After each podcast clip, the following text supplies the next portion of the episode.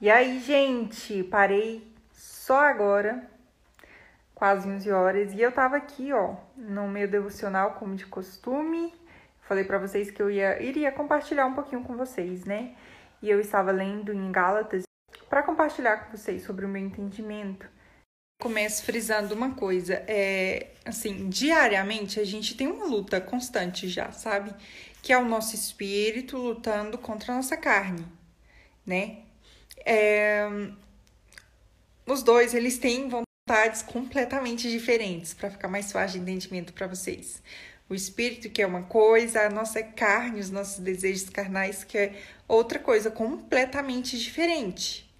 E aí, como é que eu sei qual que tá vencendo?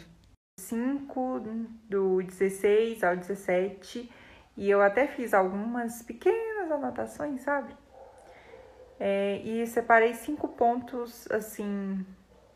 Qual que você tem alimentado mais? Qual que eu tenho alimentado mais? Por exemplo, agora são 11 horas, eu posso fazer aí um, um diagnóstico e saber o que, que eu alimentei mais durante o meu dia hoje. Foi o meu espírito ou eu dei lugar para minha carne? A minha carne falou mais alto?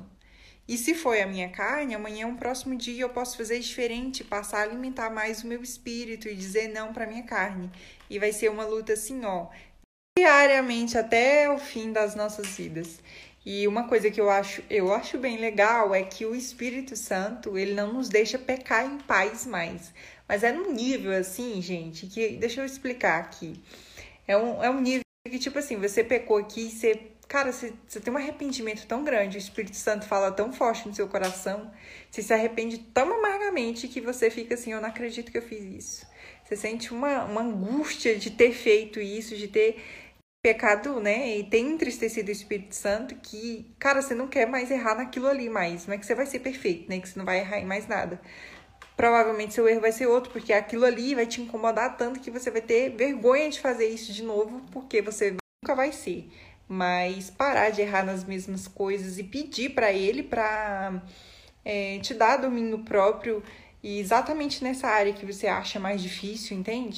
Outra coisinha, se o Espírito Santo não te incomoda, se ele não me incomoda mais com, é, com pecado, quer dizer que estamos mortos espiritualmente. E a gente tem que pedir, falar com, com Deus, falar com o Espírito você sabe que o Espírito Santo vai te incomodar nesse nível extremo de você sentir tanta vergonha. O Espírito Santo, para que ele possa fazer habitação, que ele possa fazer morada te incomodar, pedir esse nível aí de, de incomodar mesmo, para você sentir vergonha de pecar, vergonha de errar.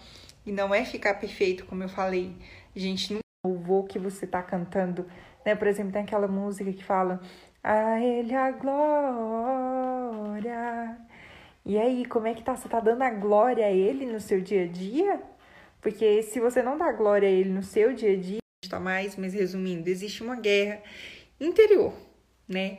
E resumindo, Jesus é a paz para essa guerra interior, ele que traz paz, que traz alegria, que traz amor, que traz bondade, que traz que, sabe, que traz felicidade. Ele ele é a paz em meio ao caos que a gente vive. Resumindo, ele é tudo que a gente precisa. Se a gente entender isso, a gente tem tudo. A gente pode não ter nada, mas se a gente estiver com ele. Resumindo, eu tô tão aqui pingando de sono que eu não sei mais em qual negocinho que a gente tá. Eu falei que seria cinco. É, cinco o quê? Eu nem sei cinco o quê. Cinco negócios que eu ia falar aqui pra vocês e eu não sei em qual que a gente. A gente tem tudo. E é isso, gente. Eu vou dormir. Viu? Beijos. Durmam com Deus.